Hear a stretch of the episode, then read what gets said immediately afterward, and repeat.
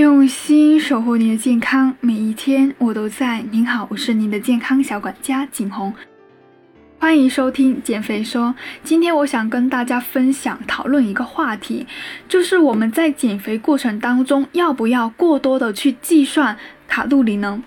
我收到一个忠实粉丝的留言，他大概意思就是自己一直控制不吃零食，正餐不敢多吃，怕热量高，但是吃不饱之后就暴饮暴食，连两百大卡的酸奶和牛奶也不敢吃。虽然不要完全依靠热量挑选食物这件事呢，我已经说过很多次了，但是今天就想聊聊，我们减肥究竟要不要过多的计算卡路里呢？首先，卡路里并不是一无是处。卡路里跟体重秤一样，它们只是一个标尺、一个计算、一个工具。但是标尺跟工具以怎么样的一个方式发挥它们的作用，取决于使用它们的人。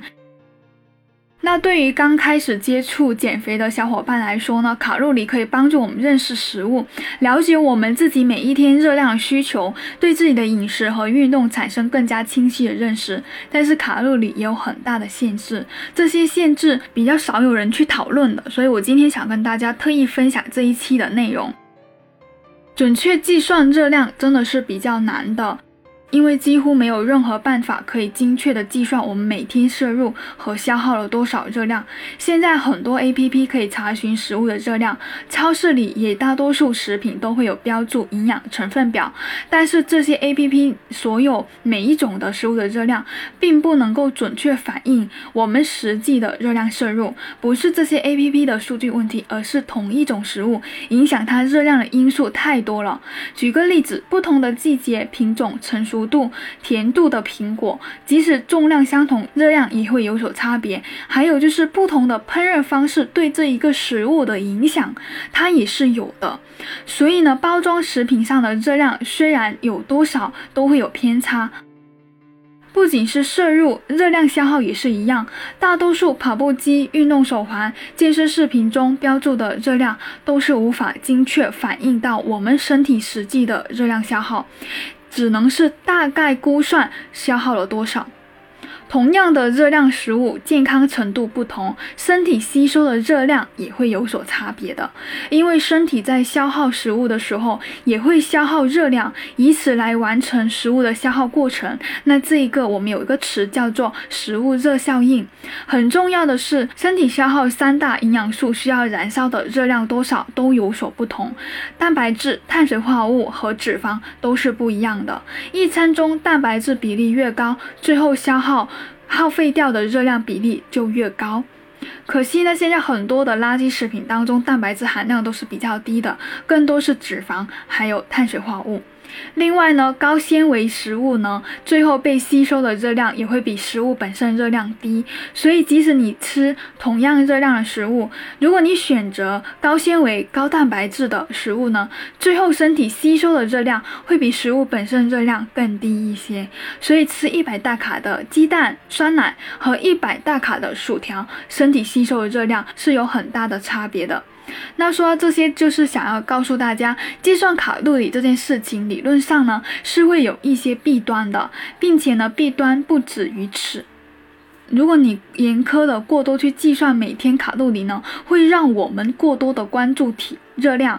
很多人之所以对卡路里呢有恐惧感，是以为热量饮食超标就是发胖的根本原因。但是事实并不完全是这样，很多人饮食不健康导致发胖，这才是。根本原因，因为他的一个不健康饮食习惯，在体内引起一系列反应，比如说血糖不稳定、荷尔蒙失调，这些都会促进脂肪储存，并且让人无法控制自己的食欲，甚至过多的饮食。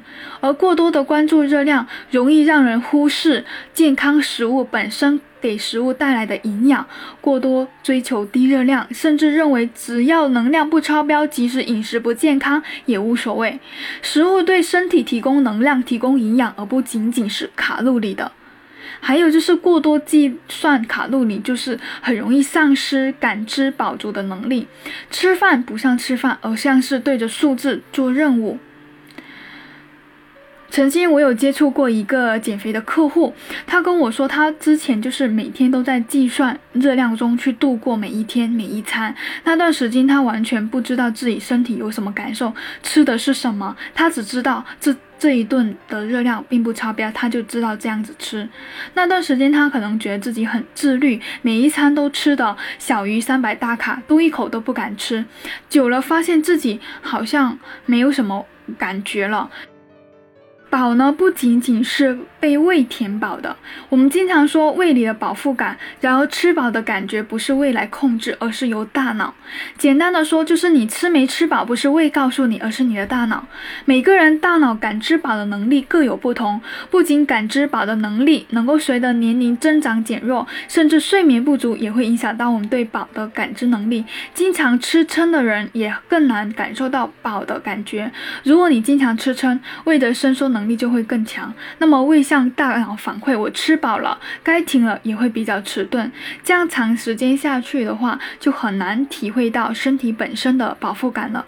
身体是否饥饿，是否吃饱，食物是否营养，才应该是我们判定是否进食的标准。没有一个人的身体是每一天都一成不变的，完全需要相同的热量的。所以我建议呢，在减肥当中计算一定的卡路里是必要的，但是不要过多的去严苛严格的对待，更多要享受食物带给我们的健康身材。好了，今天我的分享就到这里，多谢收听。